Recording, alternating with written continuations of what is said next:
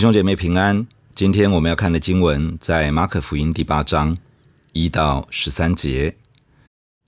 第一节，那时又有许多人聚集，并没有什么吃的。耶稣叫门徒来说：“我怜悯这众人，因为他们同我在这里已经三天，也没有吃的了。我若打发他们饿着回家，就必在路上困乏，因为其中有从远处来的。”门徒回答说：“在这野地，从哪里能得饼，叫这些人吃饱呢？”耶稣问他们说：“你们有多少饼？”他们说：“七个。”他吩咐众人坐在地上，就拿着这七个饼，祝谢了，拨开，递给门徒，叫他们摆开。门徒就摆在众人面前。又有几条小鱼，耶稣祝了福，就吩咐也摆在众人面前。众人都吃，并且吃饱了，收拾剩下的零碎有七筐子，人数约有四千。耶稣打发他们走了，随即同门徒上船，来到大马努他境内。在昨天的经文中谈到两个事件，第一是谈到主耶稣和门徒来到推罗西顿一带地方，遇见一个外邦妇人来找他。这个妇人的女儿被邪灵挟制。做母亲的祈求耶稣帮助他的女儿得到释放。主耶稣一开始没有直接答应他，但是他谦卑的求告，相信主耶稣一定会眷顾他的孩子。结果，主耶稣因为他的信心为他行了大事，使他的女儿得到了释放与自由。第二是谈到主耶稣来到加利利海的沿岸，有人带着一个耳聋舌结的人，请求耶稣按手医治。主耶稣把他带到一旁，用指头探入他的耳朵，吐唾沫抹在他的舌头上，医好了他，使他能够听见，能够清楚地说话。众人分外稀奇，称赞耶稣所行的奇事。马可福音六章三十四到四十四节记载了五饼二鱼的神迹，在今天的经文里面记载了另外一个相近的神迹。当主耶稣从低加波利一带回到加利利海的沿岸，可能就在这一带，又有许多群众聚集到他那里。主耶稣所在的地方，天父常常都把人吸引到他那里，就如同约翰福音六章四十四节，主耶稣自己所说的：“若不是差我来的父吸引人，就没有能到我这里来的。”天父把许多人吸引到主耶稣那里，让他们有机会从主耶稣。听闻神国的道，经历神国度的全能，以至于能够在经历又真又活的上帝时，出于他们的自由意志，做出选择，悔改归向神。那天又有许多人聚到耶稣那里，主耶稣应该又是照着惯例，将神国的道向他们讲解。接下来，主耶稣想要服侍他们的需要，这些群众。原本可能带着一些基本的饮食来到耶稣所在的地方，经过了三天，他们所携带的应该都吃的差不多了。主耶稣知道他们差不多用完了所带的饮食，于是对门徒说：“我怜悯这众人，因为他们同我在这里已经三天，也没有吃的了。我若打发他们饿着回家，就必在路上困乏，因为其中有从远处来的。”再一次的。主耶稣因着心中的慈悲怜悯，看见了众人的需要，积极的服侍在场的众人。不论是传讲神国的道，或是施行神迹，或是医病赶鬼，或者是供应饮食，都是基于一颗怜悯的心。在那一天，主耶稣不只是在属灵上供应群众，他也想要满足群众肉身的需要，让他们吃饱一餐，再各自回家去。当主耶稣把这样的想法抛出来的时候，门徒的回应是：在这野地，从哪里能得饼，叫这些人吃饱呢？从这句话可以看出，门徒一方面觉得自己的力量、资源、能力都很有限；另外一方面，门徒让环境的条件来决定自己能做什么，或者是不能做什么。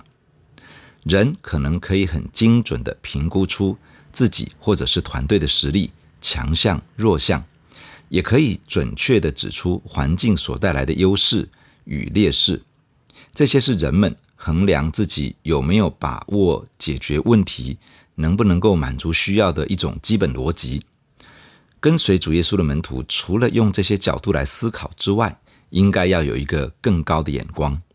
当主耶稣把一个需要放在我们的眼前，当我们的心感受到神的怜悯，我们几乎可以知道，这就是神要做的工作。既然是神要做的工作，能否成就的关键，就不是人的力量是否足够，也不是环境是不是顺利，真正的关键是神是不是同在。神是否要出手动工？主耶稣问这些门徒：“你们有多少饼？”门徒收集到七个饼和几条小鱼，不确定是门徒自己带着的食物，还是有人提供。总之，从人的角度来看，那天可以调度的资源就是这么多了。然而，这些有限的资源经过主耶稣的手，却带出了意想不到的结果。主耶稣吩咐众人坐在地上。接下来，他拿起那七个饼，祝福了，拨开，然后递给门徒。门徒就把食物摆放在群众的面前，让他们可以拿取来吃。除了这七个饼，还有一些小鱼。主耶稣也拿起来祝福，之后也要门徒摆放在群众的面前，让他们可以享用。就这样，在场所有的人都吃饱了，而且还有剩下。在五饼二鱼的神迹中，剩下了十二个篮子。这一次剩下了七个筐子。这里的筐子是用芦苇编成的，常用来装鱼。在场有多少人呢？在马可福音只说人数约有四千，但是在马太福音十五章三十二到三十九节记载这个神迹的时候说，吃的人除了妇女孩子，共有四千。也就是说，在场的总人数。可能在一万到一万五千之间。再一次，主耶稣用极为少数的食物喂饱了极多的群众，而且丰盛有余。在这次的神迹中，食物的倍增是在主耶稣祝福之后递给门徒，而当门徒摆放在众人面前时，倍增的神迹发生了。也就是说，主耶稣是超自然祝福的源头，超自然的能力从他而来。而倍增的神迹则是在门徒的手上发生，发生在当门徒把从主耶稣所得的再分享出去的时候，在人的人性里面，很容易向上帝要祝福，然后把祝福抓在自己的手上。当人是这样子去面对上帝的祝福时，不太会有倍增的神迹发生。倍增的神迹是为了祝福更多的人，而不只是祝福那个拿到祝福的人。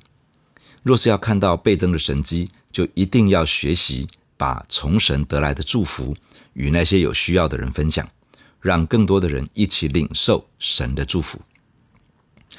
喂养了群众属灵的需要，也供应了充足的一餐，使得他们肚腹饱足。主耶稣准备带着门徒离开了，于是就打发群众散去，让他们回家去了。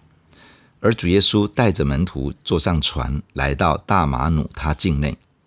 大马努他在马太福音十五章当中有另外一个名称，叫做马加丹。这个是一个渔港，位于加利利海西岸的中段，在加百农的西南大约八公里左右。主耶稣带着门徒回到他事工主要根据地的附近，预备开始下一波的工作。第十一节。法利赛人出来盘问耶稣，求他从天上显个神迹给他们看，想要试探他。耶稣心里深深的叹息说：“这世代为什么求神迹呢？我实在告诉你们，没有神迹给这世代看。”他就离开他们，又上船往海那边去了。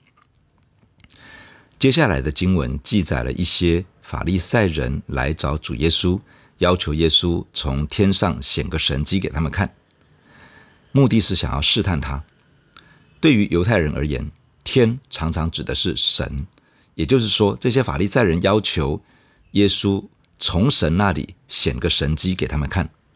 神迹原来的字义有记号、标示的意思，这个字用来描述指向神，为了要让人可以认识神的那些奇迹似的作为。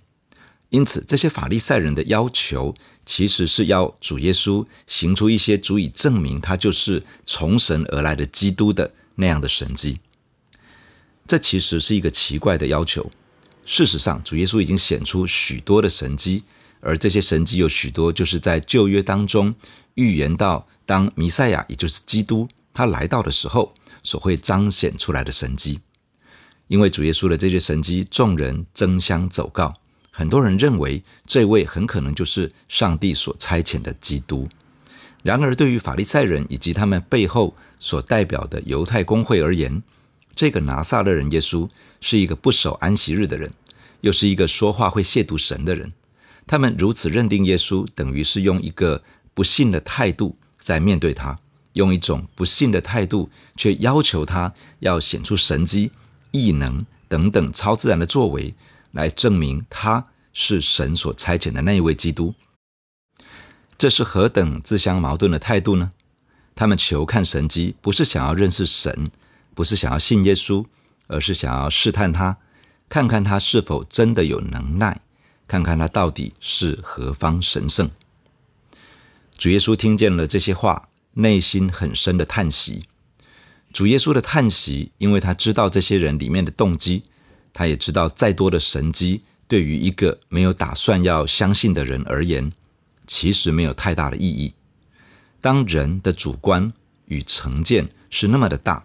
当人内心的骄傲断定自己才是对的，觉得自己内心的标准才是正确的准绳，那么即使神自己显现在他的面前，即使神在他的面前彰显大能，这样的人也可以找到其他的说辞来拒绝降服在上帝的面前。在当年，上帝道成肉身在人们中间，也就是主耶稣，他行了许多神迹奇事。但就是有人用不信的恶心来面对他，在今天也是差不多。人若是愿意放下自己里面的主观与骄傲，敞开心来，细细的体察主耶稣的作为，不论是他彰显的神迹奇事，或者是那些跟随他的人在他们的身上生命的改变，人若是愿意不带成见的去查看，就会被圣灵开启，而真正的认识耶稣。恢复与这位永活真神的关系。面对这些法利赛人，主耶稣感叹说：“这世代为什么求神迹呢？我实在告诉你们，没有神迹给这世代看。”主耶稣并不打算娱乐那些没有打算相信的人，他决定要离开他们。于是他带着门徒又坐上船，前往另外一个地方去。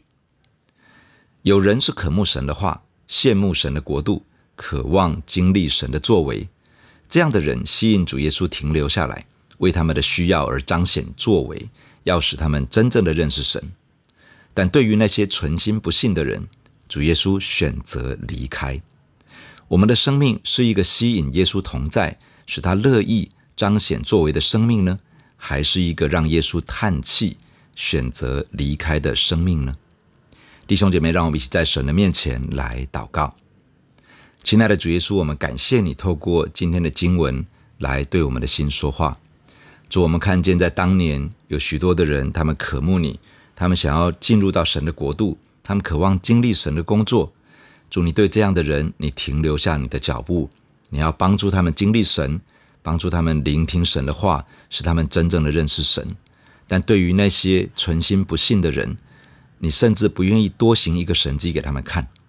亲爱的主啊，你帮助我，帮助我的弟兄姐妹。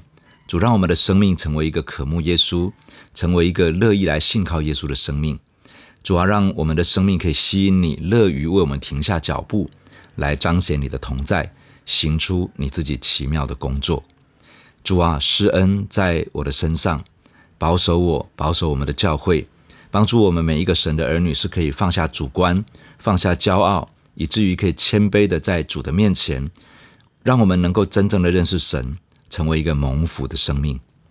主啊，你也施恩在我们的身上，教导我们学习如何与主同工。主，常常我们被自己有限的理性分析还有逻辑思维限制住了，而没有把你想在其中，而没有降服在你的面前。主，我们承认，常常我们没有真的那么相信神的大能。主啊，你亲自的赐福帮助我们。帮助我们有个单纯的信心来到你的面前，相信你的大能，相信你的供应是超过我们的能力，超过一切环境的困难。主啊，求你大大的施恩在我们的身上，帮助我们学习与主同工，来经历倍增的神迹。求主帮助我们成为一个领受祝福，而且乐于再给出去，分享给更多人的这样的器皿，好让我们的一生充满了许多倍增的神迹，让更多的人可以遇见神。谢谢你听我们的祷告，奉耶稣基督的名，阿门。